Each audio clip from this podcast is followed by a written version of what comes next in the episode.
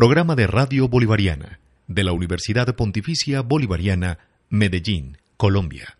Bienvenidos queridos oyentes a los miércoles de Psiquiatría de Cita con la Salud, un programa de Radio Bolivariana en alianza con el posgrado de Psiquiatría de la Universidad Pontificia Bolivariana. Nos están escuchando a través de Radio Bolivariana AM en los 1110. Recuerden que también nos pueden sintonizar por medio de la página web radiobolivariana.com. Hoy nos acompaña la doctora Alejandra Gómez García. Bienvenida al programa, doctora. Muchas gracias, Angélica. Muy buenos días, queridos oyentes. Muy buenos días, Dairon. Bienvenidos al programa del día de hoy que les tenemos preparado. Durante este programa estaremos hablando sobre el trastorno de estrés postraumático. Según el estudio Aportes de la Psicología Positiva a Víctimas del Conflicto y Desastres Naturales en Colombia, el porcentaje de adultos colombianos que sufre trastorno por estrés postraumático varía entre el 20 y el 25%, unas cifras bastante altas y preocupantes. Doctora, empecemos por aclarar qué es el estrés. el estrés es una reacción que surge como manifestación de esa tensión que es física o psicológica cuando nos enfrentamos a unos estímulos que vienen de afuera y sentimos que nuestra vida está en peligro o que tenemos una amenaza para nuestra integridad física. Entonces es una respuesta que es universal, es universal, la vivimos pues casi que todo el mundo cuando está enfrentado a dicha situación y se convierte en a veces en una oportunidad para adaptarnos, mm, aunque requiere que nosotros tengamos fuerzas tengamos que movilizarnos, tengamos que adaptarnos para poder responder a dichas situaciones. Mm, entonces es algo que cualquiera podemos vivir, o más bien todos los seres humanos nos vemos enfrentados a diferentes situaciones que nos generan estrés y que de ahí podemos tomar las herramientas para poder adaptarnos y salir adelante. Muchas gracias por la aclaración, doctora. Invitamos a todos nuestros oyentes a participar, a compartirnos sus historias y sus preguntas llamando al 411-7882. 411-7882. La conversación se enriquece con sus aportes y sus llamadas son siempre bienvenidas aquí en el consultorio de psiquiatría. Continuemos con las preguntas, doctora. Eh, ¿Cuáles son los principales eventos estresantes que puede vivir una persona en el día a día? Ok, entonces hay muchos tipos de, dificultades que podemos vivir y que nos van a generar estrés. Por ejemplo, a nivel familiar podemos encontrar eh, la muerte de un cónyuge, el divorcio, la muerte de un miembro de la familia o situaciones como el matrimonio, la reconciliación marital, cuando llega un nuevo miembro de la familia, el abandono mm, del hogar por parte de los hijos, el cambio de lugar de residencia, cuando una pareja tiene dificultades en torno al dinero, un embarazo puede generar estrés. En cuestiones como ya el ambiente, podemos tener como eh, situaciones en los, cuales, en los cuales hay altos niveles de ruido o hay cambios en las condiciones de vida o cambios eh, de, de la época, por ejemplo, Navidad, problemas con la justicia, problemas ya a nivel social como atracos, la convivencia con los vecinos o un accidente. También a nivel laboral podemos tener situaciones de estrés, los cambios en los negocios, una reubicación laboral, una enfermedad profesional, accidentes en el trabajo, el cambio del lugar de trabajo que esto lleva a responsabilidades en el trabajo, empezar el colegio, empezar una universidad. Entonces todos nos vamos a ver a situaciones, nos vamos, vamos a enfrentarnos a situaciones de estrés, pero mm, la mayoría de veces nos va a ir bien. Eso quiere decir que no todas situaciones estresantes van a ocasionar un problema psicopatológico o un trastorno de estrés postraumático, que es a lo que nos vamos a dedicar el día de hoy. Muchas gracias, doctora, por aclararnos eh, qué es el estrés postraumático. Ahora empecemos a definir o qué definición nos puede dar usted, doctora, sobre el trastorno de estrés postraumático. Bueno, entonces es un trastorno que algunas personas presentan después de haber vivido o presenciado. No hay que haberlo vivido. Si yo estuve como testigo, me puede, puedo generar un trastorno de estrés postraumático ante un acontecimiento que es muy fuerte, es impactante para la persona, es terrorífico o peligroso. Estos síntomas que se generan después de este evento duran al menos un mes y después eh, el paciente empieza a tener entonces unos síntomas y van a tener alteraciones en su funcionalidad. La vida normal va a cambiar van a tener problemas para dormir o van a tener problemas para trabajar o en su entorno familiar la dinámica familiar cambia. Pero entonces se genera después de un evento peligroso en el cual eh, me veo como amenazada mi integridad física o fui testigo de algo que ha sido verdaderamente traumático. Eh, doctora, ¿y cómo sabemos si es un trastorno eh, de estrés postraumático o fue simplemente como una consecuencia del estrés normal? ¿Cuánto tiempo debe durar eh, como estos sentimientos para uno definir que es posiblemente el trastorno? Bueno, entonces, cuando estamos frente a situaciones que son difíciles en la vida, digamos, eh, estuvimos involucrados en un accidente, fue muy grave, estuve muy enferma, cuidados intensivos, poniendo la cosa muy complicada es normal que tengamos síntomas y dificultades como para volver otra vez a mi vida normal. Pero veo que pasan los días, sigo con muchas dificultades, sigo con muchos síntomas del trastorno de estrés postraumático, con dolor, con, con, alteraciones en el sueño, que empiezan las, las manifestaciones cognitivas, entonces a recordar mucho el evento y pasan los días, sigo presentando los síntomas, teniendo al aislamiento. Usted ve que ya va pasando aproximadamente un mes, no voy mejorando. Ahí podemos empezar a hablar sobre el trastorno de estrés postraumático. Antes hablaríamos como de un estrés agudo, pero ya después del mes podríamos empezar a hablar sobre el trastorno de estrés postraumático. No todos los pacientes presentan los síntomas del trastorno de estrés postraumático inmediatamente eh, ocurre el trauma la mayoría de los pacientes sí ocurren esos síntomas en las primeras semanas, pero se pueden ver hasta pasados unos mesecitos. Muchas gracias, doctora, por la respuesta. Doctora, ¿y cuál es el cuadro clínico o los síntomas del trastorno?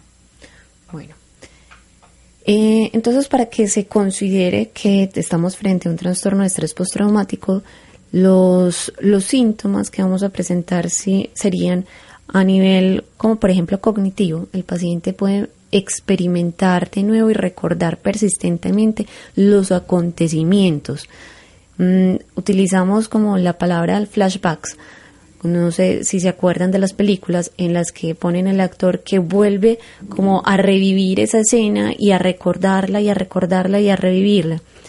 Presentan además también sueños pesadillas, son unos sueños muy vívidos, muy angustiosos sobre el tema y el paciente trata como de evitar todo lo que se relacione con el evento.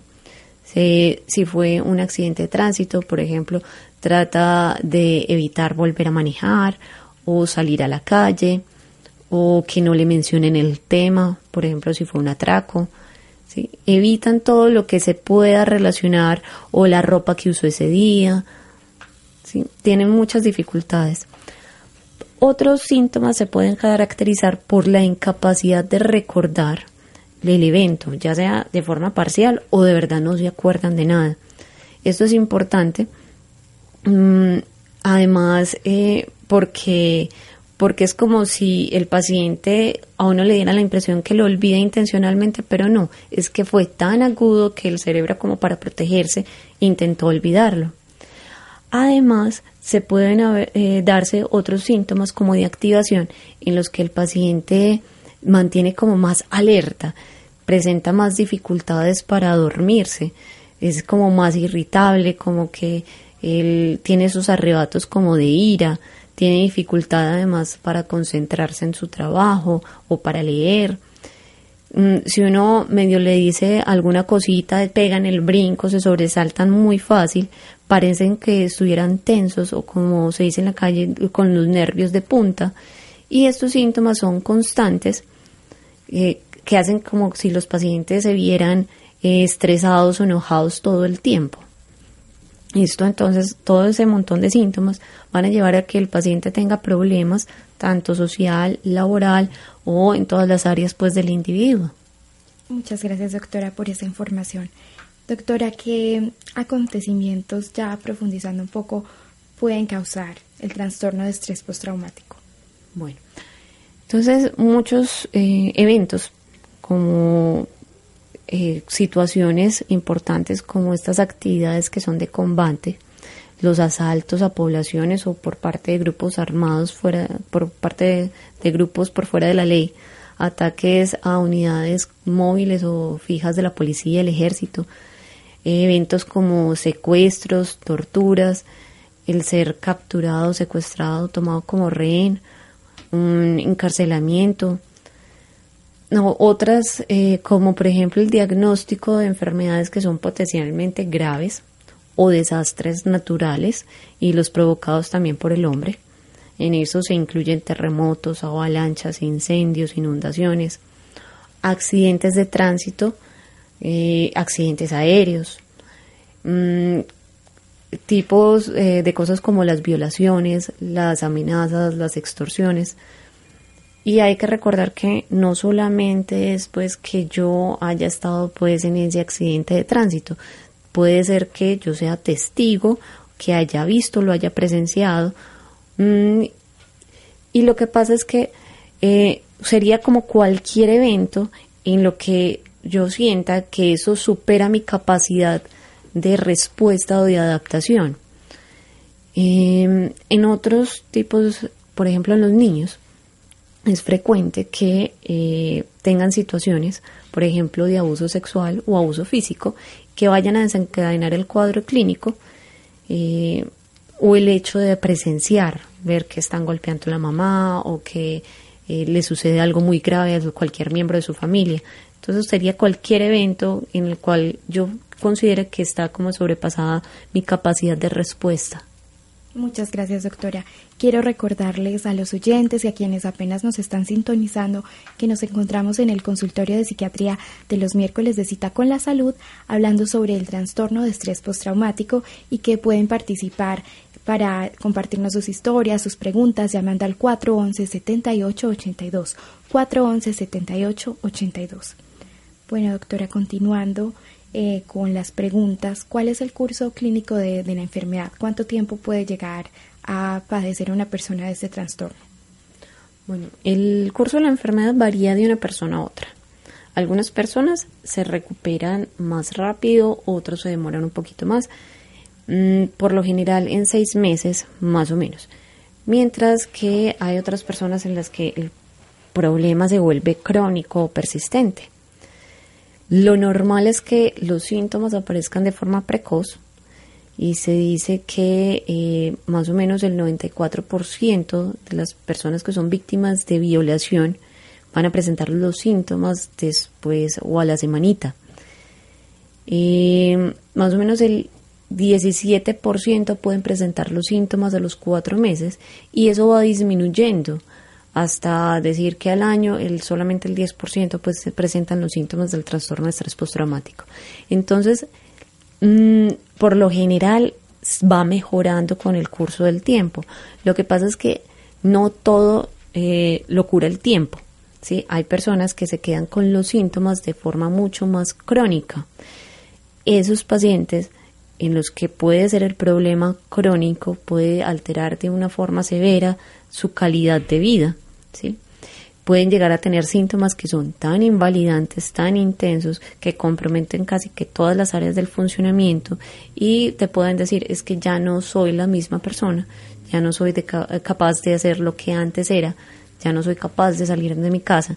Entonces hay que prestarles mucha atención, no esperar a ver si, si se me quita de aquí a un año, pues la idea es como consultar y poder atender a estos pacientes a tiempo. Ojalá a todos los pacientes que consideren de forma temprana que no son capaces de superar eh, ese evento traumático o difícil a los cuales fueron por diferentes circunstancias de la vida sometidos. Muchas gracias, doctora. Doctora, ¿a quiénes les da el trastorno o porque a algunos les da y a otros no hay alguna eh, situación que predisponga a las personas a que sufran del trastorno de estrés postraumático? A cualquier persona le puede dar el trastorno y a cualquier edad. Esto incluye desde las personas mayores que fueron, por ejemplo, eh, soldados, excombatientes o sobrevivientes de agresiones físicas, sexuales, hasta niños que han sufrido maltratos físicos, eh, sexuales, personas en edad media con accidentes de tránsito, víctimas de catástrofes naturales o atentados terroristas u otros acontecimientos graves. Es importante recordar que no todo el que pasa por una situación peligrosa tendrá el trastorno de estrés postraumático. De hecho, como te decía, la mayoría se van a recuperar muy rápido sin necesidad de una intervención. Pero uno no puede predecir eso. Hay factores de riesgo para desarrollar el trastorno y hay otros factores que van a ser protectores como la resiliencia. Pero entonces depende de los mecanismos que yo cuente como persona para poder superar esos eventos difíciles. Doctora, ya que usted lo mencionó, eh, ¿cuáles son los factores de riesgo? ¿Cuáles serían estos factores de riesgo? Bueno, entonces el principal factor de riesgo para tener un evento de estrés postraumático, un trastorno de estrés postraumático sería el primero, el haber estado sometido a esa situación, haber pasado como por esas circunstancias que son peligrosas o traumáticas, haber salido lastimado, ver personas heridas o personas muertas, haber tenido una experiencia traumática en la niñez, tener sentimientos en ese momento de terror, de impotencia, de miedo extremo, mm, tener poco o ni, ningún apoyo social después del acontecimiento traumático, o sea, eh, estar en un nivel eh, económico difícil, estar en una pobreza eh, económica o tener una enfermedad mental, tener como otras comorbilidades como un abuso de sustancias, ya sea mía o en, algún familiar, por ejemplo, en este caso en los padres, el estar aislado o estar mal relacionado como con pares delincuenciales. Mm, también otro factor muy importante, la exposición a múltiples traumas repetidos. Ese es el caso, por ejemplo, de un niño que en la casa tiene violencia doméstica. Entonces, hoy tuve eh, un evento traumático, pero esto se vuelve muy repetitivo en la casa, muy repetitivo. Es más difícil para el niño poder superar el primer evento, porque no ha superado el primer evento y vuelve y se le repite. Mm, además, eh, ese sería como eh, un evento de estrés postraumático. Hay otros factores de riesgo para el trastorno de estrés postraumático ya crónico o persistente. Tener una enfermedad mental previa sería un factor de riesgo para que esos síntomas se prolonguen. dificultades en, la familia, la disfunción familiar, el pobre coeficiente intelectual, la pobreza, que eh, como mecanismo de defensa yo evite pensar en eso, ese sería un comportamiento evitativo, que no quiero relacionarme con nada de eso, no me lo mencionen, no quiero saber nada, eso es evitativo, no me ayuda a superar el problema. Mm, la exposición entonces a estresores también interpersonales, las dificultades en las relaciones, los traumas acumulados, como te dije, en, el niño que está sometido de forma frecuente a esos traumas en el hogar. El tener una pobre red de apoyo, o sea, si sufre un trauma y no cuento con nadie a quien pedirle ayuda, quien me pueda socorrer, o no tener esa facilidad para buscar ayuda, poder recorrer a, recurrir a alguien, y el retraimiento social que se relaciona mucho con eso. Muchas gracias, doctora. ¿Y existen algunos eh, factores protectores o, eh, digamos, algunas características que puedan ayudar a prevenir o enfrentar el trastorno de estrés postraumático? Mm, bueno, entonces, como persona, yo sí puedo tener cosas en mí misma que me van a ayudar a superar el estrés o por la dificultad o el trauma. El sentirme como en control de una situación es fundamental para proteger como mis funciones cerebrales y permitirme pues que me pueda regular mi comportamiento, a regular mi atención y hasta la emoción. Que yo tenga herramientas eh, o estrategias para resolver problemas, que pueda mantenerme tranquila, pensar, dentro de lo que es posible, bueno, listo, entonces tengo este problema, voy a mirar qué voy a hacer, cómo me, cómo me voy a manejar, cómo me voy a comportar, o sea, estrategias para resolver problemas eh, tener unos factores ambientales o familiares, contar con un buen colegio donde me siento seguro o con unos vecinos que me pueden ayudar, tener unas relaciones que sean positivas, no solamente las relaciones, eh, también ponen a la fe religiosa como un factor que es protector. Saber que soy buena de pronto académicamente, que en el colegio me está yendo bien o que tengo buenas amistades.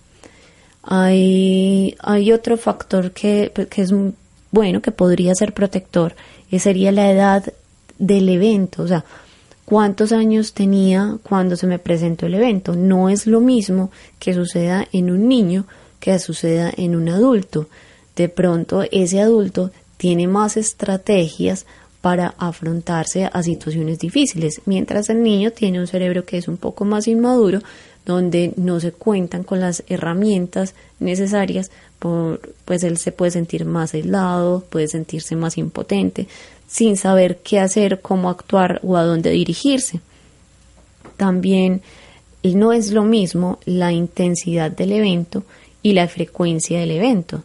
Si tuve un, un, evento, fue un accidente, fue pequeño, no hubo mayor cosa, eso me podría proteger más que si es un evento grave donde hubo eh, heridos, muertos, eh, amputación, pues. O la frecuencia, no es lo mismo un evento a si este se repite mucho. Pero en total los factores, eh, los factores protectores se podrían como resumir en la resiliencia. Doctora, eh, ¿qué es la resiliencia? Bueno, la resiliencia se le dice como a la capacidad que tiene una persona para superar las circunstancias que son traumáticas, como la muerte de un ser querido o un evento de un accidente. En otras palabras, sería como la capacidad que tengo de adaptarme a las situaciones que son adversas. Mm, una persona puede tener muy buenas capacidades para superarse, eh, pero el hecho de que yo no las tenga no quiere decir que no las pueda adquirir. Digo que eh, una persona es resiliente cuando digo que eh, o cuando soy una persona que soy capaz de buscar apoyo en otras personas como amigos y familiares o si no tengo ese grupo en amigos y familiares, puedo buscar un grupo de apoyo después de esa experiencia traumática. Eh, se aprende a sentir bien por las decisiones que tomó ante ese evento de peligro o tener estrategias para afrontar de alguna manera superar ese hecho traumático y aprender pues aprender de ese evento traumático y ser capaz de actuar y, responder de forma eficaz a pesar de sentir el miedo. sería como eh, a grandes rasgos lo que significa una persona resiliente. Muchas gracias doctora por la aclaración. Doctora, ¿cuál es la prevalencia o qué tan frecuente es el trastorno de estrés postraumático? Mm, el trastorno de estrés postraumático a lo largo de la vida se puede decir que tiene una prevalencia entre un 1 y un 12%. O sea, 12 personas de 100 van a tener un trastorno de estrés postraumático. Aumenta en algunas poblaciones. Eh, puede ser hasta casi 5 pacientes de 10 en poblaciones, por ejemplo, veteranos de guerra, víctimas de desastres naturales o víctimas de atentados. Entonces la prevalencia puede variar. En Colombia decimos que la prevalencia, como lo decías tú, era entre 3 y hasta un 4% y puede presentarse en cualquier edad. Que, hay que esto es muy importante y hay que prestarle atención, como les he dicho, aún en la infancia, aunque lo más frecuente es que suceda en adultos jóvenes. Doctora, eh, las cifras altas en Colombia tienen una relación con el conflicto armado porque es un factor de riesgo. Así es. Bueno, invitamos a nuestros oyentes a que nos llamen, participen llamando al 411-7882 si tienen alguna historia, alguna experiencia con el trastorno de estrés postraumático o si ustedes mismos han enfrentado alguna situación estresora y desarrollaron un trastorno de estrés o no lo desarrollaron, que nos cuenten cómo fue esa experiencia o que nos llamen a preguntar. Doctora, ahora continuando con el tema, ¿cómo se manifiesta ese trastorno en los niños? Bueno, el trauma en la niñez es algo muy común. En el 2010 eh, dicen que en Estados Unidos se atendieron en urgencias y víctimas de violencia aproximadamente 740 mil niños. Y si uno mira en la población de adultos, el 38% de los adultos dicen que tuvieron un evento traumático antes de los 13 años, eh, ya sea maltrato infantil, sexual, físico o negligencia, traumas médicos, accidentes, guerra, desastres naturales, de todo, desplazamientos forzados, pérdidas traumáticas, el bullying severo. Entonces, eh, en los niños hasta un tercio pueden presentar trastornos de estrés postraumático. Se dice que en los niños grandes los síntomas van a ser muy parecidos a los de los adultos, pero en los niños más pequeños se pueden encontrar que eh, el niño empieza como con un retroceso. De pronto se orinan en la cama después de que habían aprendido a ir al baño o eh, se pueden quedar mudos, o sea, olvidan hablar después de que lo habían aprendido a hacer. Mm, o cuando están jugando uno ve que el juego está como muy relacionado con el evento traumático o se aferran de forma diferente, inusual, a sus padres o a un adulto mayor, como buscando la seguridad y la protección. Mientras, esos son los niños más pequeños, mientras que los niños más grandes y adolescentes tienen unos síntomas que son más parecidos a los que se observan en los adultos. Pueden tener conductas eh, de pronto más disruptivas, o sea, más dificultades, como más agresivos, pueden ser irrespetuosos o destructivos, o que es más frecuente en los adultos, los niños grandes pueden tener sentimientos de culpa por no haber evitado las lesiones o las muertes, o pueden tener sentimientos como de venganza. Muchas gracias, doctora, por compartirnos la información. Tenemos el gusto de recibir la primera llamada del día. ¿Con quién nos comunicamos? Buenos días. Buenos días, ¿con quién nos comunicamos? Buenos días, habla con Cristian. Bienvenido, Cristian, al programa. Ah, mucho gusto, mi nombre es Cristian, tengo 23 años. Lo que pasa es que yo desde hace tiempo escucho este programa por una tía mía. Entonces yo escuchando a la doctora me, me identifico mucho con esto. ¿Por qué? Por medio de mi papá. Porque mi papá estuvo en la cárcel de Estados Unidos, estuvo también aquí en la cárcel en Medellín. Y fuera de eso, toda la vida tuvo mucho rencor con mucha gente, con la mamá, con la hermana. Y me tocó crecer con él, él consumiendo drogas, consumía marihuana, consumía bazooka y desde pequeño me tocó una situación muy difícil mi mamá la trataba física y verbalmente muy mal, la trataba muy mal la trataba, entonces desde pequeños uno todos los días aleguen los dos y aleguen y aleguen y aleguen, uno se siente mal. Entonces yo escuchando a la doctora, eh, me identifico también con eso. ¿Por qué? Porque yo gracias a Dios y gracias al Poder Superior, hace un mes y medio estoy limpio, dejé también muchas cosas, el alcohol y todo, y estoy cogiendo también conciencia, pero me identifico mucho con eso. Cristian, muchas gracias. Gracias por compartirnos tu experiencia. Eh, muchas felicitaciones porque mantenerse limpio y fuera de todas, aparte de esas sustancias y esas dificultades por las que te pasó, pues te tocó vivir y por las que te tocó atravesar, no es fácil. Muchas felicitaciones, te deseo todo lo mejor y ojalá sigas así. Listo. Eh, ten siempre presente que cuando uno tiene abuso de sustancias, eso es como para el resto de la vida, como si tuvieras la enfermedad presente. Entonces trata de evitar todo lo que te pueda llevar a eso. ¿sí? Por ejemplo, esas amistades con las que solías hacerlo o esas esquinas por las que sabes dónde puedes conseguirlos o que cuando te sientas como ante una adversidad, alguna cosa maluca, alguna dificultad en el trabajo o alguna relación con la pareja, mm, que vas a estar como con el ánimo bajito, trata de buscar ayuda en esas situaciones para evitar recaer, ¿sí?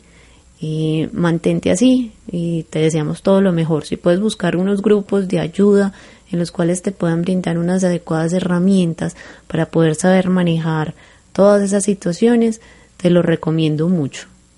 Muchas gracias a Cristian por animarse a compartirnos su historia. muchas gracias. Eh, nos da mucho gusto cuando nos llaman y nos comparten sus historias, cuando se unen a la conversación, porque de eso se trata el consultorio, es para que se lo tomen ustedes.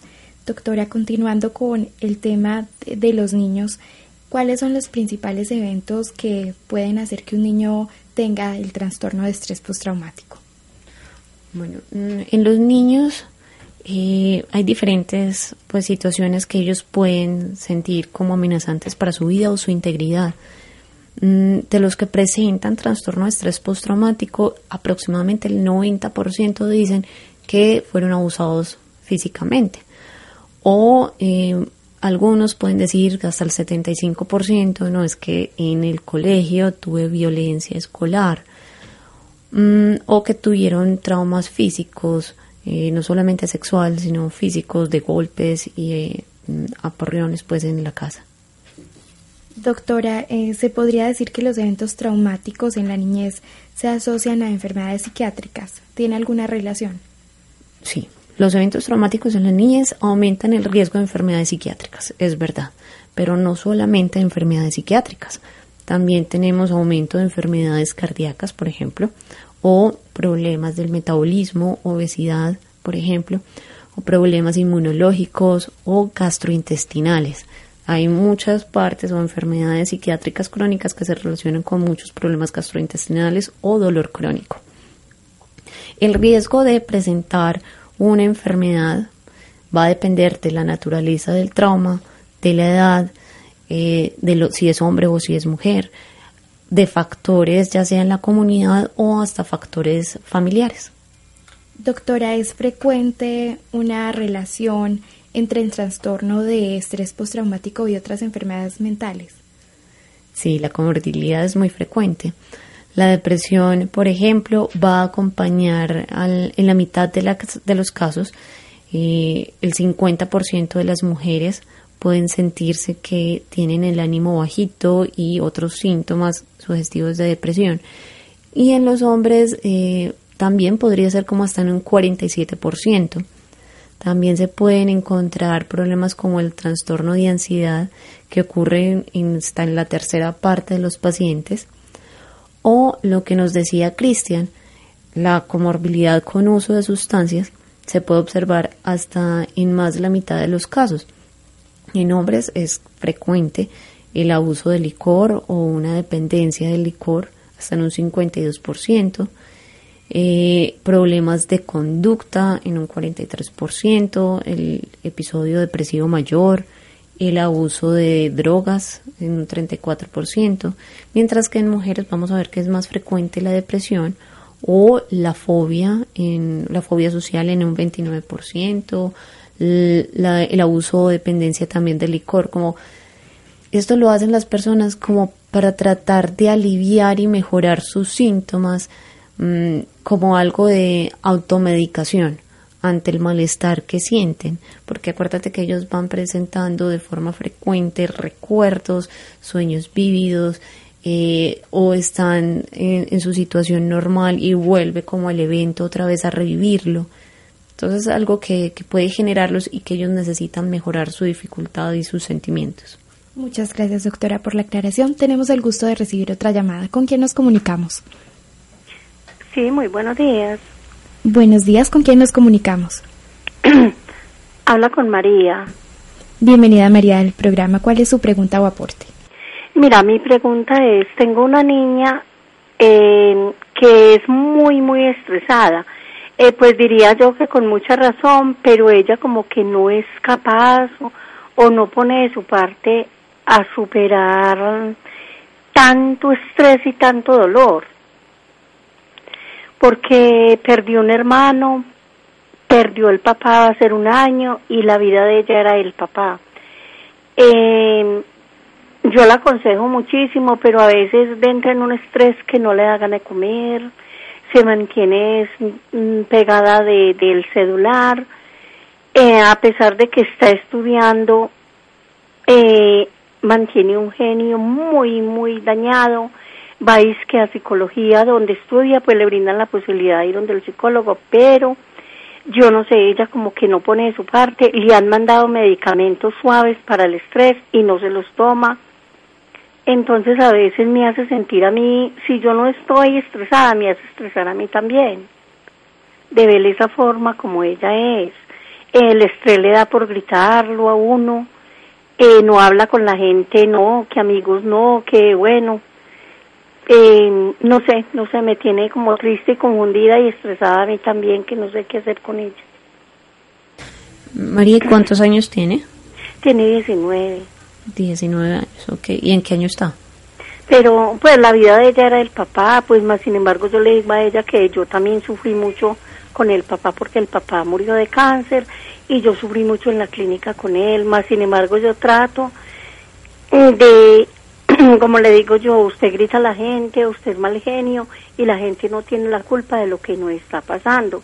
Entonces toda la gente no tiene por qué pagar, eh, no le gusta amistades, yo le digo salga, haga amistades, comparta, y no, no, es encerrada, no va sino a estudiar y ya, pero me tiene muy preocupada porque hay días que no come, que se empieza a comer, le hagan a vomitar, que se mantiene con dolor de cabeza, eh, llora, entonces me tiene muy preocupada. Y yo hablando ahorita, no sé, y que va a citas psicológicas, pero eso no le hace nada porque como le mandan medicamentos y no se los toma, Bueno, entonces no sé dónde ir o a quién acudir para que me le ayuden a salir de eso. Pues yo sé que si uno se deja llevar de la atención, tiene mucho porque estar tensionada, lo mismo, y triste lo mismo que yo. Pero yo sí trato de, de salir adelante y de pedirle a Dios mucha resignación. María, mm, Aló. eh, mm, María, sí, te escuchamos. Lo que pasa es que no es cuestión de que ellos pongan de su parte. Pues habría que evaluar a la niña a ver si no se trata es más de un episodio depresivo que pues se puede acompañar con síntomas como de estrés y de angustia o de ansiedad por lo que me dices que ya tiene problemas para, para comer, que tiene problemas ya de aislamiento social. Y sí me parece grave que si le mandan medicamentos no se los esté tomando. Normalmente... Es que yo le digo a ella, a ella le mandaron, ay, la este, ay, no, la cetralina no. Eh, la otra, otra que es suave, yo le dije, tómese una, puede ser día por medio, es que no necesita tomarse tres, cuatro, no. Eh, para que le ayude, porque uno solo, hay veces que uno no es capaz y necesita los medicamentos. Y no, y no, y no se los toma, que porque ya no quiere depender de un medicamento. Pero me preocupa es porque a veces empiezo a comer y que no, que le dio ganas de vomitar, que le dio dolor de cabeza, que no. Entonces sí me tiene muy preocupada porque yo la veo a ella así y así no esté yo como tensionada, muy triste, también caigo en la depresión yo. Pero entonces, María, hay que evaluarla a ver si es un episodio depresivo o hay algo más. La otra cosa es que en los episodios depresivos a veces falta esa capacidad de reconocer que no estoy bien, ¿sí? O en cualquier enfermedad psiquiátrica. La hay dificultad para reconocer como tengo dificultades, necesito ayuda, necesito tomar medicamentos. Mm, los tratamientos psiquiátricos no todas las personas les sirve el mismo medicamento. Hay que mirar a ver cuál es el medicamento que le puede servir a tu paciente. A ella Y- le mandaron flucetina Sí, y no, y no, y no se la quiso tomar. bueno, Es que flucetina en jarabe y no, no, no se la quiso tomar. ok, bueno, la idea sería hablar con ella a ver si empieza un tratamiento psiquiátrico, eh, no solamente con el psicólogo del colegio, a veces nos quedamos corticos con el psicólogo del colegio y necesitamos buscar No, esos- ella ya está en la universidad. Ah, bueno, de la universidad, perdón.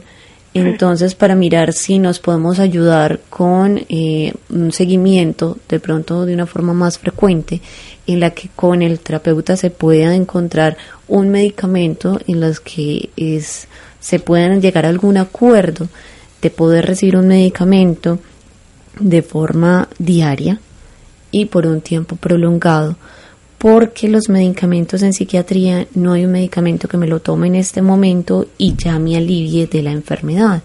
Necesitamos eh, varios días de tratamiento, a veces por meses, para poder mejorar de mi, situa- eh, mi situación o mi no enfermedad. sino cuando llega a la universidad estarse acostada y dormir y dormir y dormir y no, no quiere, vamos a tal parte, salgamos, no, no le provoca nada, entonces me tienen pues como preocupada.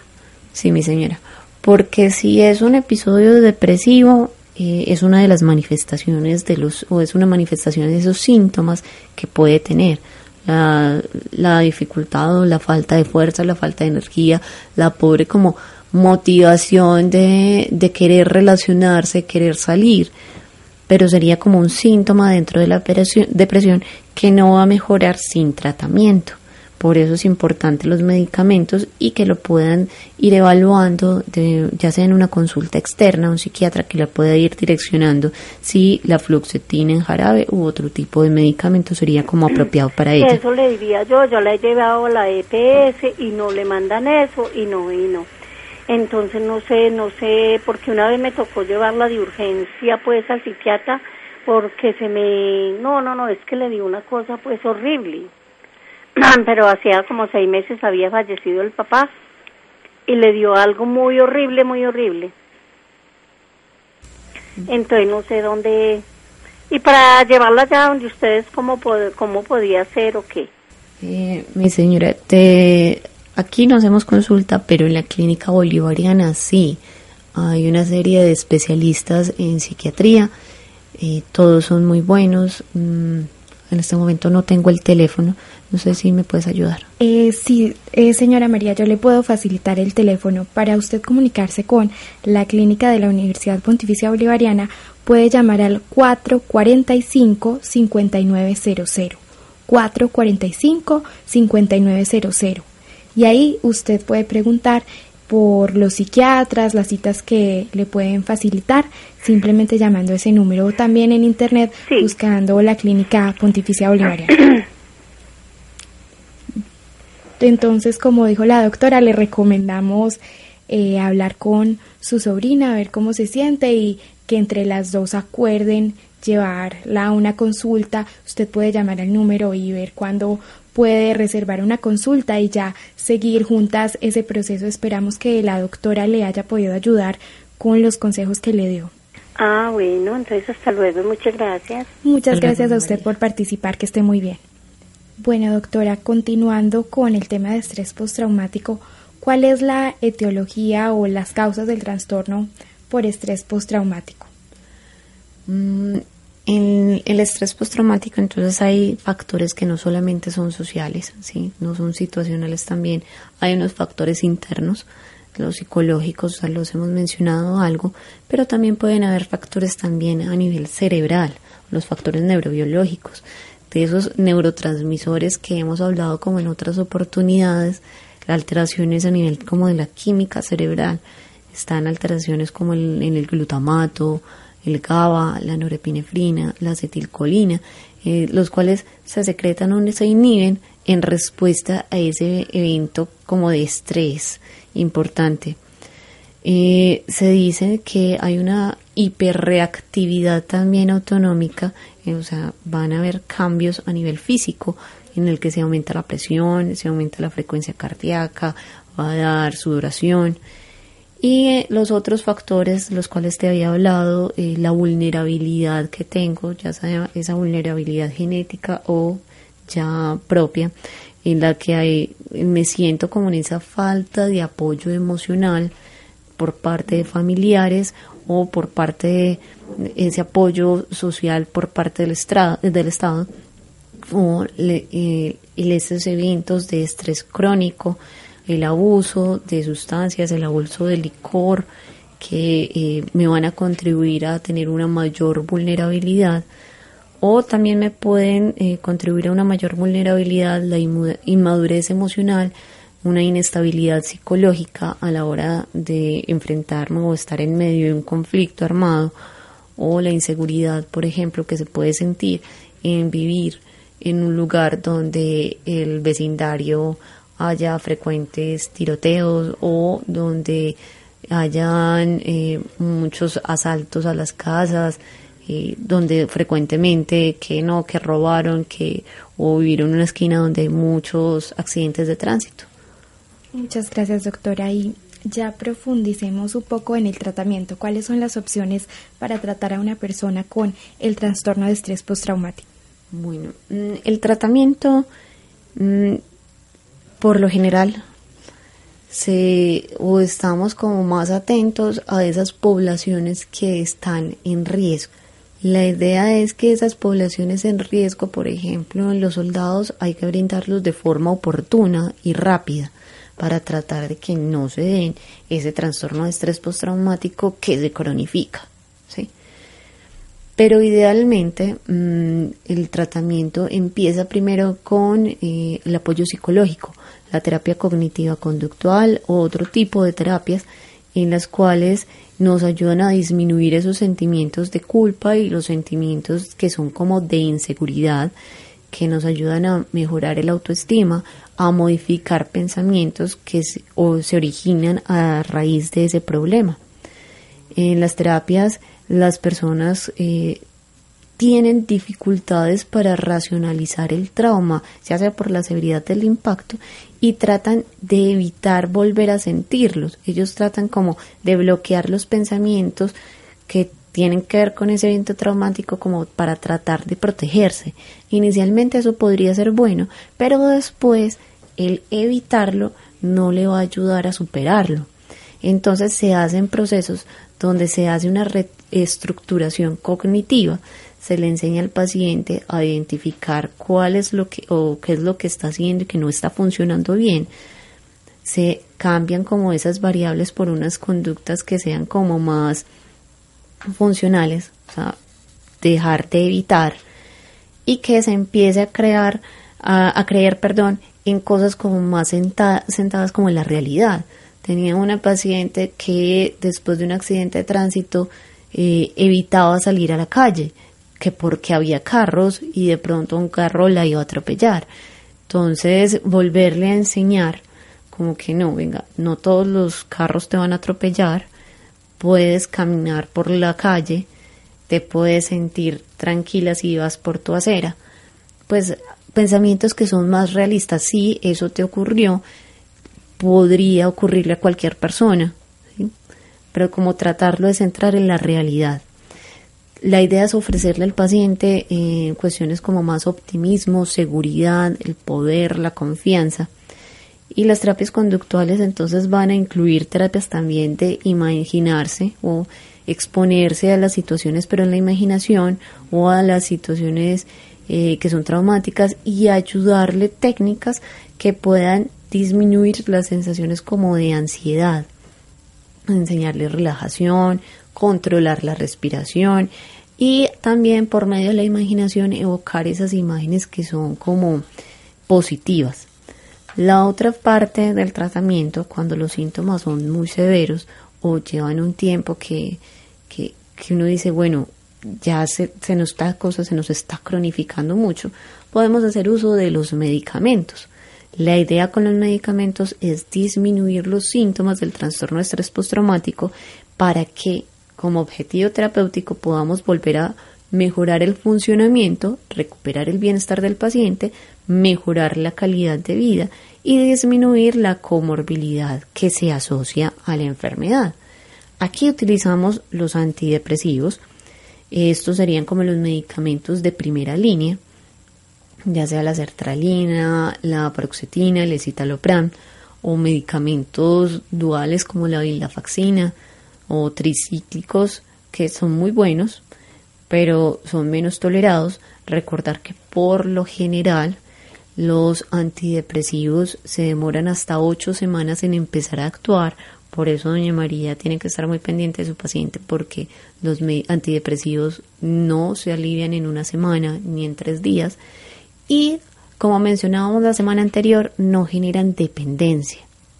Eso es un mito del que hablábamos la semana pasada que es importante recalcarlo y se me había olvidado decirle a doña María, los antidepresivos no generan dependencia. Hay otros medicamentos con los que sí hay que tener como mayor cuidado, utilizarlos por un tiempo que es más corto, que nos pueden ser muy útiles en los momentos de trauma, después del trauma, serían las benzodiazepinas, y ellos nos ayudan a mejorar los síntomas ansiosos. Tienen un mejor efecto cuando se dan con los medicamentos antidepresivos, pero ellos no son los fundamentales en el tratamiento. El tratamiento, por lo general, y el pilar del tratamiento sería entonces las terapias con psicología ayudados en ciertos casos o pues en casos importantes con los antidepresivos. Muchas gracias doctora por la aclaración. Doctora, ¿qué recomendaciones le puede dar ustedes a los amigos y familiares de una persona con estrés postraumático? Bueno, a los amigos y familiares de una persona que está pasando por una situación mm, o que pasó por una situación difícil y que no ha podido como recuperarse, la idea sería aprender todo lo que se pueda sobre el trastorno de estrés postraumático, saber cómo el trastorno de estrés postraumático afecta a las personas y esto le va a ayudar a entender lo que le está pasando al paciente y en cuanto más sepa, mejor podrá manejar eh, los síntomas del paciente. La idea es ofrecerles siempre eh, el acompañamiento, ya sea a las consultas por el médico, saber que eh, usted va a estar ahí cuando el médico le diga, mire, vamos a tomarnos entonces estos medicamentos, saber cuáles medicamentos, cómo se lo va a tomar, que hay que reclamar el medicamento, que hay que administrárselo. En muchas ocasiones el paciente va a estar tan mal que puede que se le olvide tomárselo o se lo tome muy mal. Entonces a los pacientes hay que ayudarles a darles el medicamento. Eh, ojalá ustedes le digan a su, a su paciente, a su ser querido, que, que lo quiere escuchar, que usted está ahí pendiente. O si no tiene ganas de hablar, simplemente que usted va a estar ahí, va a estar pendiente, que está interesado.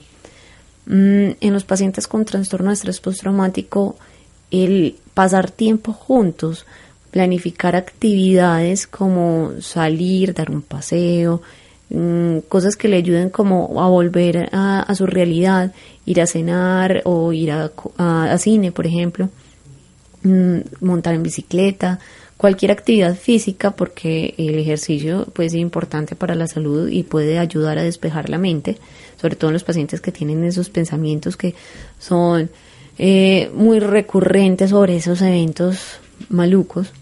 La idea sería entonces eh, actividades que promuevan el contacto con la familia y con amigos cercanos, mm, que el paciente no se sienta solo, que pueda compartir que pueda sentirse, mm, eh, que se pueda, que, el paciente no se sienta solo.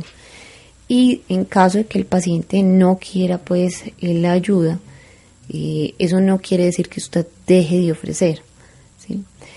Puede que la persona diga no tengo ganas de hablar, no quiero participar o se aísle de sus amigas. Puede usted dejarle cierto espacio, pero dígale que está dispuesto a ayudarlo. Recuerde que los pacientes con trastornos de estrés postraumático, uno de los síntomas sería estar irritables o nerviosas, porque es que cierta parte de ellos todavía están sufriendo y todavía están en esa situación traumática. A veces hay que darles como su espacio, mm, a veces hay que darles tiempo para que puedan hablar de lo ocurrido.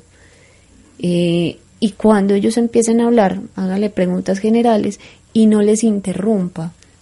No, le, no, no se enfrasquen con, no, mire, a mí me pasó también una situación muy difícil y le empiecen a contar pues lo, sus propias vivencias. No, dejen que el paciente hable. Esa sería como la recomendación grande que se le puede dar como alguien que tiene un familiar o un amigo que pasó por un evento traumático. Muchas gracias, doctora. Ya nos vamos acercando al final del programa. ¿Cómo desea concluir el programa, doctora? Bueno, entonces como recordarles que el trastorno de estrés postraumático eh, se da en las personas que han sido víctimas de un evento traumático fuerte o que han estado o han presenciado un evento traumático o que eh, han sido sometidos a la amenaza a su integridad física de su vida. Que estos pacientes se van a caracterizar porque van a tener recuerdos que son persistentes o van a, volver a vivir esos eventos difíciles y traumáticos, van a tener problemas para dormir porque no es el insomnio normal, sino que van a tener pesadillas, unos sueños vívidos, muy angustiosos, donde vuelven a recordar todo ese evento como si estuvieran en esa situación. Les va a generar dificultades en su día a día.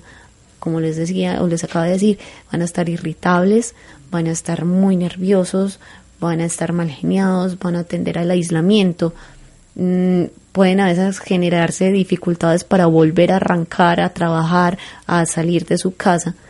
Por lo general, no todas las personas que sufren esos eventos traumáticos van a tener el trastorno de estrés postraumático, pero muchas personas van a tener los síntomas que puede que eh, en los primeros días se, se resuelva, pero que por favor no lo dejemos avanzar. Si vemos que después, por ejemplo, de un asalto, de un trauma grave, importante, me estoy demorando, no soy capaz de volver a mi vida, no me siento la misma persona, consultar inmediatamente porque se le puede brindar ayuda y hay tratamiento para, para esto, para volver otra vez a superarme o me pueden brindar en una con el tratamiento de esas estrategias para ayudarme a superarlo. Mm, no solamente los adultos les da el trastorno de estrés postraumático, pilas con los niños. Los niños son una población que es muy susceptible y desafortunadamente no estamos en el mejor país eh, en cuanto a seguridad, eh, tanto para los adultos como para los niños. Entonces, el hecho de que ustedes conozcan que esto existe y que además hay tratamiento, de pronto les puede brindar como alguna oportunidad o alguna lucecita sobre qué hacer en dicha situación. Muchas gracias, doctora. Con esta conclusión hemos llegado al final del programa.